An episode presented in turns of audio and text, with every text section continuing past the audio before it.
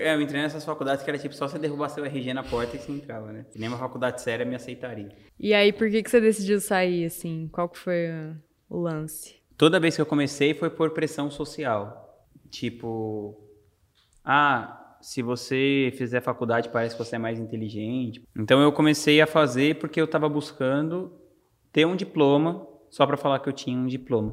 Mas quando eu entrava na faculdade, que eu já, quando eu entrei na faculdade, eu já tinha 25 anos, a primeira vez, 23 por aí. Mas enfim, eu já estava trabalhando, ganhando minha grana, e toda vez que eu ia para a faculdade eu me arrependia. Todos os dias que eu entrava na sala de aula da faculdade eu me arrependia. E por que que eu me arrependia? Porque eu pensava, meu, o tempo que eu estou estudando isso aqui, se eu tivesse ficado na minha casa lendo um livro, que eu gostava muito de ler já, eu sempre fui autodidata, né, sempre me eduquei nos negócios através da leitura. Não tinha curso online como tem hoje, então era na base do livro mesmo. E eu pensava isso, eu pensava, meu, eu aprendi tanto lendo esse livro. Aí você chegava na faculdade, passava quatro horas, mais o tempo de ônibus. Não sei também, assim, sabe? Cada pessoa tem uma experiência. Vai que eu entrei numa faculdade bosta e se às vezes tivesse uma faculdade legal seria diferente. Mas eu acredito que a faculdade não forma as pessoas. Pelo menos no nosso mercado, porque eu percebi que eu nunca percebi um padrão entre as pessoas que fizeram faculdade disso ou daquilo ou daquilo outro chegarem mais preparadas para fazer o trabalho que elas iriam fazer na empresa por causa da faculdade.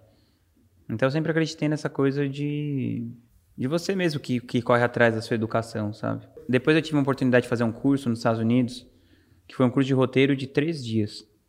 E aí eu aprendi muito sobre roteiro, inclusive foi a base para todos todos os roteiros que eu escrevi de copy para os lançamentos, eu tirei desse curso. E eu aprendi aquilo em três dias e lendo um livro. Então eu pensei, se eu pegasse esse tipo de conhecimento com pessoas que tiveram resultado naquilo, que que estão jogando no, no o alto nível daquele jogo, ia ser melhor para mim do que eu passar às vezes 20 horas por semana num lugar para tirar 30 minutos de alguma coisa interessante. Então, foi inclusive a partir desse curso que eu tive a inspiração para começar a e-gratitude. Eu pensei, pô, imagina se esse curso fosse online, se fosse para mais gente, como que seria possível escalar e tal. E aí eu decidi, quando, quando eu voltei para o Brasil, trabalhar com esse tipo de educação e a gente lançou a primeira vez o curso do Gustavo Cerbasi. É, falando agora da gratitude, o que, que você busca quando você faz uma contratação né, de alguém na Egrate? Porque você nunca foi assim convencional, né? Eu lembro a primeira vez que eu fui na Egrate ter uma entrevista com você e tipo. Como é que foi a nossa entrevista, Juliana? A nossa eu não lembro. Meu, foi tipo, ah, Julinha, vem aqui na Egrate e tal. Daí você abriu o computador e falou assim: então, é, eu trabalho com isso, é isso que eu faço. Meu, você tá afim de fazer? A gente tem a área de suporte de projetos e de copy. O que, que, você, que, que você gosta mais?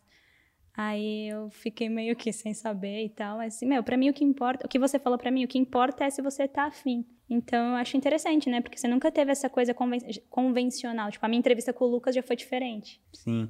Mas é que eu acredito que no seu caso, especificamente, como eu te conheço há muitos anos, então eu já sabia que você era uma pessoa legal.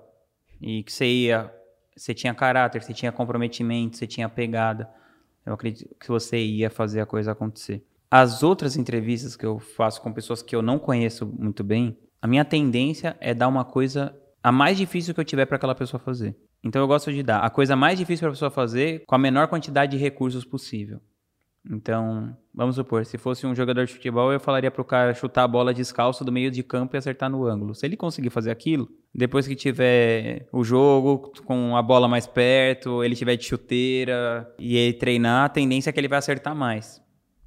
Então, vamos supor, a, a Paty, que é a diretora de criação da empresa até hoje, quando ela foi fazer a entrevista, eu entrevistei dezenas de pessoas. Eu queria uma mulher, então eu entrevistei várias mulheres e tal, porque a empresa tinha muito homem e eu queria ter um clima mais balanceado, assim, equilibrar essa coisa de homem e mulher. Bom, aí eu chamei várias diretoras e tal para conversar. Tinha muita gente que ia bem à entrevista, mas eu gosto de dar uma coisa prática para a pessoa.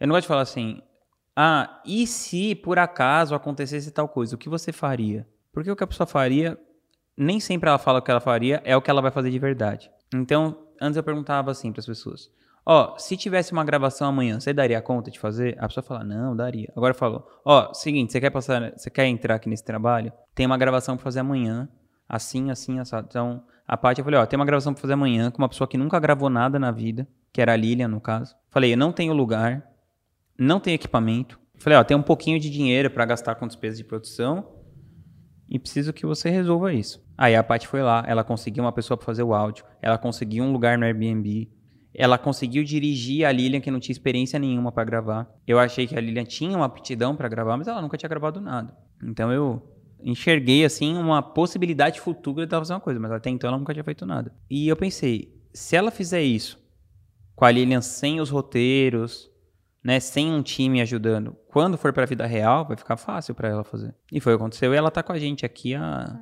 quatro anos e meio. Se eu pegasse uma pessoa de copy, por exemplo, eu falaria: Ah, me fala algum livro que você já leu. Aí a pessoa fala alguns livros que ela já leu, eu pegaria um que eu já li, que eu conheço, e falo: Ah, então tira 10 ideias de marketing para minha empresa desse livro. Quantas pessoas você acha que vão ler esse livro e fazer as 10 ideias? Quase nenhuma. As que fizerem, grandes chances dela fazer acontecer. E de vez em quando eu não faço nada, eu só dou um voto de confiança. Se eu já tenho algum conhecimento com a pessoa, algum convívio, eu dou um voto de confiança, igual fiz com você Comigo. e com outras pessoas. Mas se eu não conheço a pessoa, não sei nada sobre ela, eu faço um teste bem agressivo, assim. Prova de fogo. É, que se a pessoa passar no teste, quando ela for pro trabalho, vai ficar fácil para ela, sabe? Falando sobre relações no trabalho, né? Eu vejo assim, a sua relação com o Lucas, que eu queria entender melhor, porque vocês são dois líderes e com personalidades completamente diferentes. De onde que veio essa figura do Lucas pra, no, no nosso time da Igrate? De onde uhum. ele veio? Bom, o Lucas é o cara que dirige a empresa, CEO da Ingratitude. Quando a Ingratitude começou, eu tive investidores e esses investidores trouxeram o Lucas para ficar na parte do financeiro. Só que conforme eu fui me aproximando dele, eu percebi que ele tinha capacidade para fazer bem mais do que isso. E na verdade, eu percebi que a empresa precisava de outras coisas muito mais do que um cara para tomar conta do financeiro. Eu inclusive eu lembro de eu falando para ele assim, Lucas, se você não resolver o lance de tráfego, não vai ter nenhum dinheiro para você contar, cara. Porque está aqui para contar dinheiro, só que se a gente não resolver isso, a gente tinha feito um lançamento muito bem sucedido, mas eu não estava confortável com a galera que estava fazendo o tráfego na época. Era um pessoal terceirizado, que tinham outros projetos. E eu achei que seria melhor internalizar aquilo. Então o Lucas estudou, fez o tráfego do lançamento do Gustavo, que a gente investiu um milhão de reais sem nunca ter feito nada na vida. Você antes. deu esse voto de confiança é. pra ele, tipo, um milhão. E voltou lá cinco vezes o que a gente investiu. Mas não só a coisa do tráfego. Todos os problemas que iam acontecendo na empresa, os mais difíceis, eu ia passando para ele, passando para ele, passando para ele, passando para ele. Ele foi resolvendo, resolvendo, resolvendo, resolvendo, resolvendo. Até que quando a empresa quase faliu em 2017, no final do ano, eu tive uma conversa com os, com os meus investidores e tal, e a gente colocou o Lucas para dirigir a empresa de tanto valor que ele já tinha gerado. E eu também percebi aonde eu poderia gerar mais valor. Eu sou muito impaciente para ficar lidando com as pessoas assim, né, no dia a dia. Então, esse jeito assim de ser muito direto e tal para fazer uma liderança corporativa, para mim é uma coisa que eu tenho muita dificuldade. É uma coisa que é difícil para eu fazer. Então foi isso. Aí ele assumiu essa parte e eu pude me dedicar aonde eu gerava mais valor e tinha uma probabilidade maior de que eu ficasse mais tempo fazendo aquilo. Porque se eu ficasse tendo que liderar pessoas, administrar pessoas por muito tempo, provavelmente não ia dar certo e eu ia querer largar muito rápido. Eu ia fazer aquilo só enquanto realmente eu não tivesse outra alternativa. Eu penso muito na coisa ser legal, sabe? Fazer uma coisa que seja legal por si só enquanto aquilo for legal. É, no momento presente, né? Hoje. É. Então, hoje tá legal, mas eu acredito que pode ser bem mais legal que isso. Se for bem mais legal que isso, eu posso ficar 10, 20, 30 anos fazendo isso. Se continuar que nem tá, eu posso ficar mais alguns só.